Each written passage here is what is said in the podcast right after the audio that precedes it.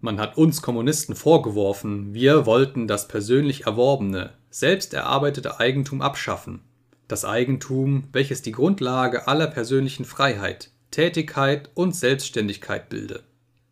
Erarbeitetes, erworbenes, selbstverdientes Eigentum sprecht ihr von dem kleinbürgerlichen, kleinbäuerlichen Eigentum, welches dem bürgerlichen Eigentum vorherging? Wir brauchen es nicht abzuschaffen, die Entwicklung der Industrie hat es abgeschafft und schafft es täglich ab. Oder sprecht ihr vom modernen bürgerlichen Privateigentum? Schafft aber die Lohnarbeit, die Arbeit des Proletariers ihm Eigentum? Keineswegs. Sie schafft das Kapital, das heißt das Eigentum, welches die Lohnarbeit ausbeutet, welches sich nur unter der Bedingung vermehren kann, dass es neue Lohnarbeit erzeugt, um sie von neuem auszubeuten.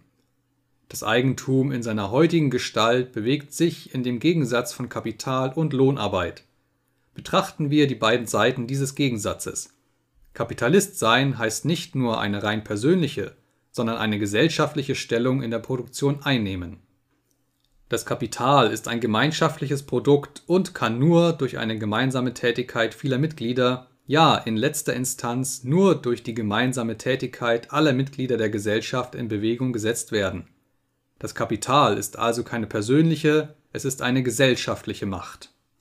Wenn also das Kapital in gemeinschaftliches, allen Mitgliedern der Gesellschaft angehöriges Eigentum verwandelt wird, so verwandelt sich nicht persönliches Eigentum in gesellschaftliches. Nur der gesellschaftliche Charakter des Eigentums verwandelt sich, er verliert seinen Klassencharakter. Kommen wir zur Lohnarbeit. Der Durchschnittspreis der Lohnarbeit ist das Minimum des Arbeitslohnes, das heißt die Summe der Lebensmittel, die notwendig sind, um den Arbeiter als Arbeiter am Leben zu erhalten. Was also der Lohnarbeiter durch seine Tätigkeit sich aneignet, reicht bloß dazu hin, um sein nacktes Leben wieder zu erzeugen. Wir wollen diese persönliche Aneignung der Arbeitsprodukte zur Wiedererzeugung des unmittelbaren Lebens keineswegs abschaffen. Eine Aneignung, die keinen Reinertrag übrig lässt, der Macht über fremde Arbeit geben könnte. Wir wollen nur den elenden Charakter dieser Aneignung aufheben, worin der Arbeiter nur lebt, um das Kapital zu vermehren, nur so weit lebt, wie es das Interesse der herrschenden Klasse erheischt. In der bürgerlichen Gesellschaft ist die lebendige Arbeit nur ein Mittel, die aufgehäufte Arbeit zu vermehren. In der kommunistischen Gesellschaft ist die aufgehäufte Arbeit nur ein Mittel, um den Lebensprozess der Arbeiter zu erweitern, zu bereichern, zu befördern. In der bürgerlichen Gesellschaft herrscht also die Vergangenheit über die Gegenwart, in der kommunistischen die Gegenwart über die Vergangenheit. In der bürgerlichen Gesellschaft ist das Kapital selbstständig und persönlich, während das tätige Individuum unselbstständig und unpersönlich ist. Und die Aufhebung dieses Verhältnisses nennt die Bourgeoisie Aufhebung der Persönlichkeit und Freiheit. Und mit Recht. Es handelt sich allerdings um die Aufhebung der Bourgeois-Persönlichkeit, Selbstständigkeit und Freiheit. Unter Freiheit versteht man innerhalb der jetzigen bürgerlichen Produktionsverhältnisse den freien Handel, den freien Kauf und Verkauf. Fällt aber der Schacher, so fällt auch der freie Schacher. Die Redensarten vom freien Schacher, wie alle übrigen Freiheitsbravaden unserer Bourgeois, haben überhaupt nur einen Sinn gegenüber dem gebundenen Schacher gegenüber dem geknechteten Bürger des Mittelalters, nicht aber gegenüber der kommunistischen Aufhebung des Schachers, der bürgerlichen Produktionsverhältnisse und der Bourgeoisie selbst. Ihr entsetzt euch darüber, dass wir das Privateigentum aufheben wollen. Aber in eurer bestehenden Gesellschaft ist das Privateigentum für neun Zehntel ihrer Mitglieder aufgehoben. Es existiert gerade dadurch, dass es für neun Zehntel nicht existiert.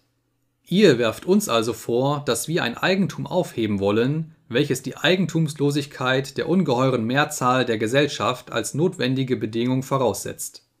Ihr werft uns mit einem Wort vor, dass wir euer Eigentum aufheben wollen. Allerdings, das wollen wir.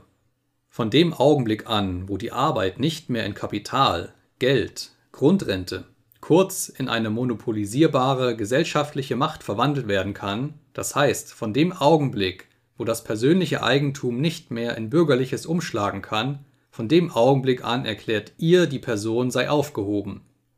Ihr gesteht also, dass ihr unter der Person niemanden anders versteht als den Bourgeois, den bürgerlichen Eigentümer, und diese Person soll allerdings aufgehoben werden.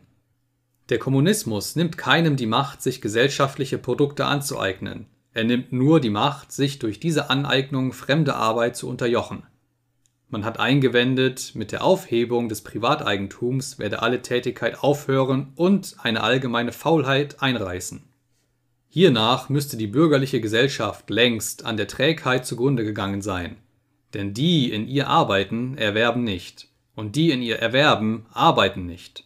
Das ganze Bedenken läuft auf die Tautologie hinaus, dass es keine Lohnarbeit mehr gibt, sobald es kein Kapital mehr gibt.